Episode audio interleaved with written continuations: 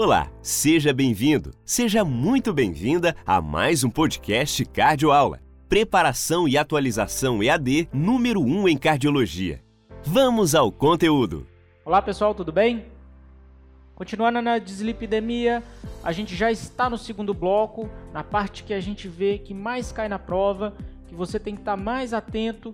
A gente já passou por diagnóstico, falamos toda a parte aí, desde a anamnese, exame físico, que geralmente são normais, passamos pela avaliação laboratorial e agora a gente já viu, já deu o diagnóstico para o paciente. Depois que a gente já deu o diagnóstico para o paciente, a gente vai classificá-la. Classificar as dislipidemias. Você vai ver que é bem tranquilo, exceto pelo monte de uh, valores de referência que você vai ter que decorar e aí não tem escapatória. Classificações. A gente tem uma classificação etiológica, uma classificação laboratorial, uma classificação fenotípica. Vamos falar cada uma delas. Classificação etiológica, bem simples. Primária é a genética, né? hipercolesterolemia familiar. É uma pequena parte das hipercolesterolemias. Cai na prova até hoje uma questão. Hipercolesterolemia familiar, uma questão. Uh, uma questão simples, uh, colocou lá uma alteração uh, do exame físico e pediu para você associar. Bem simples. Agora, a grande maioria, o que mais cai, o que mais, mais você vai ver na prática clínica, secundárias, que estão relacionadas a estilo de vida inadequado, alimentação, sedentarismo, uso de medicamentos específicos como a isotretinoína, a TARVs, que alteram o perfil lipídico do paciente, corticoides né? e doenças como diabetes e hipotiroidismo. Tá? Então, essa é a classificação etiológica. Ajuda a gente na prática clínica? Sim, porque se a gente sabe que o paciente tem uma hipercolesterolemia primária, você vai atuar mais ah, de forma mais ah, invasiva, você vai dar mais medicamento para esse paciente. Nas secundárias, você vai priorizar, talvez em alguns casos, a parte ah, não farmacológica, né, quando o paciente é de baixo risco. Você vai analisar com critérios se o paciente usa ou não medicamento e tentar avaliar se isso pode estar interferindo. E nos casos que tem uma causa secundária por conta de uma, uh, uma doença, como por exemplo o hipotiroidismo, você vai tentar tratar o hipotiroidismo e depois reanalisar o exame antes de ficar associando medicamento para esse indivíduo. Então é importante saber essa diferenciação porque tem impacto sim na conduta clínica. E a mais importante, e, a, e que mais cai na prova, eles gostam de cobrar isso na prova, é impressionante. Classificação laboratorial talvez ajude um pouco né, na gente, para a gente tratar o paciente, mas saber exatamente a classificação do paciente muitas vezes é uma questão simplesmente de prova, mas que infelizmente eles gostam de cobrar, a gente tem que estar atento. Isso mudou né, na última diretriz, alguns pontos de referência.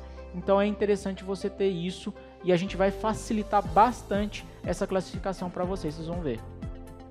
Então, o que está na diretriz? Ele coloca uma tabelinha para você e simplesmente ah, conceitua hipercolesterolemia isolada ou pura é quando o LDL for maior do que 160, usando a fórmula de Friedewald. Hipertrigliceridemia isolada ou pura é quando o triglicérides for maior que 150 com jejum ou maior que 175 sem jejum. Né? Ponto importante, perceba que no colesterol ele colocou um valor de 160 e valor de referência para a gente, quando a gente viu na aula anterior, a gente vai considerar baixo, intermediário, alto ou muito alto risco. Então já aí ganhou mais um número, né, para você decorar. Né? Então já tem 130, 100, 70, 50, de acordo com o perfil de risco, e agora um 160, maior ou igual a 160, que vai colocar o paciente com a classificação de hipercolesterolemia isolada ou pura. Então, se a gente for seguir o valor de referência, o paciente pode ter uma, um, um, um LDL alterado, por exemplo, se ele for de uh, alto risco, um colesterol LDL de 100, mas ele obrigatoriamente não precisa ter a classificação de hipercolesterolemia, porque a gente só vai considerar o paciente hipercolesterolêmico acima de 160, tá bom? Hipercolesterolemia mista.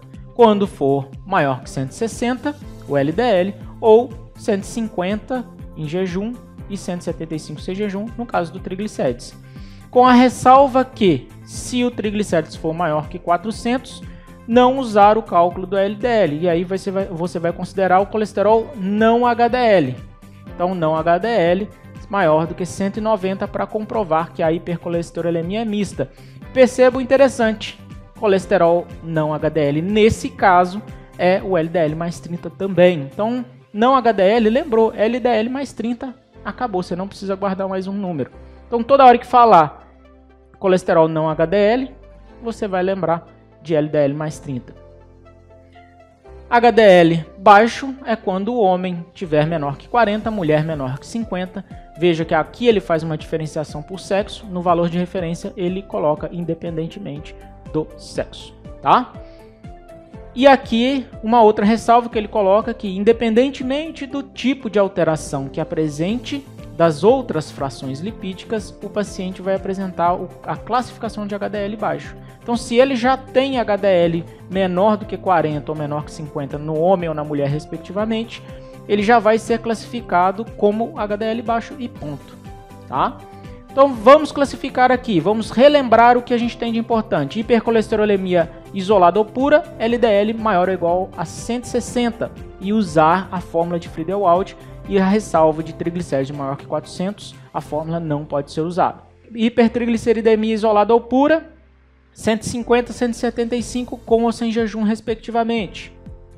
Hiperlipidemia mista, isso aqui foi atualizado. Por quê? Porque tem agora essa ressalva em relação ao triglicérido de 150 e 175, como a gente viu. Então, hipertrigliceridemia mista, basta você decorar os conceitos anteriores que eu falei de hipercolesterolemia isolada e hipertrigliceridemia isolada e juntar os dois. Lógico que você vai ter que ter a ressalva e a gente vai mostrar para vocês. Uh, HDL baixo, 40 e 50 no homem e na mulher, independentemente do tipo de alteração que apresente das outras frações lipídicas. Nossa, que confusão, né? Vamos lá. Vamos só mostrar para vocês como que isso costuma cair.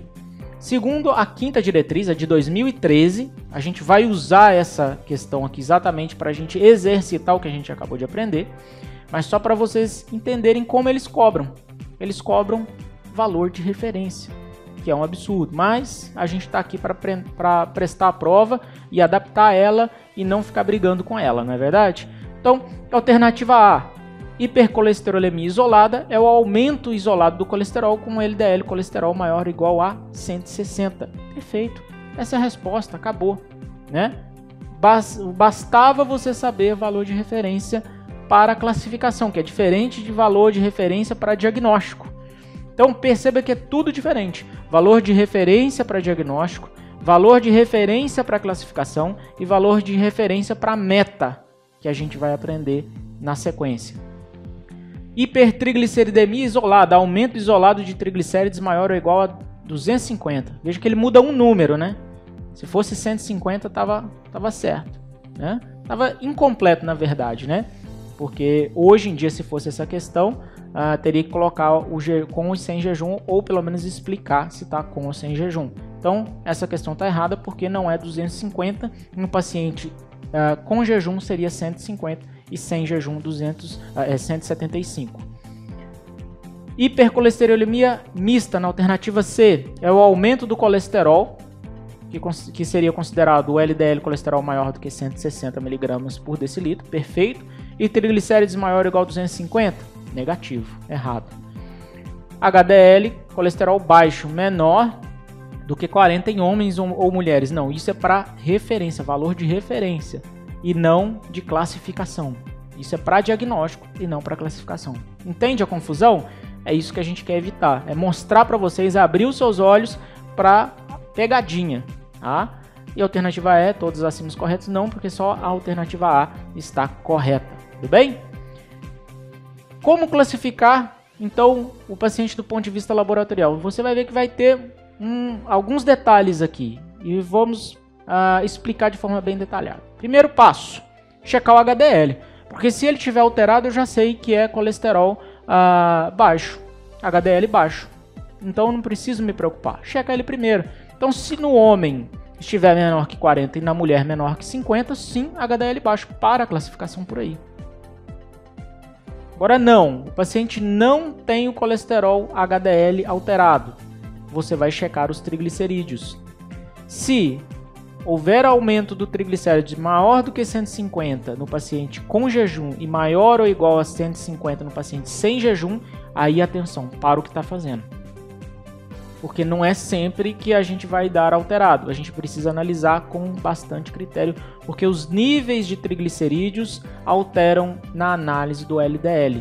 Então o que, que a gente vai analisar aqui? Se o LDL é analisável ou não analisável. Então vamos bem de perto aqui.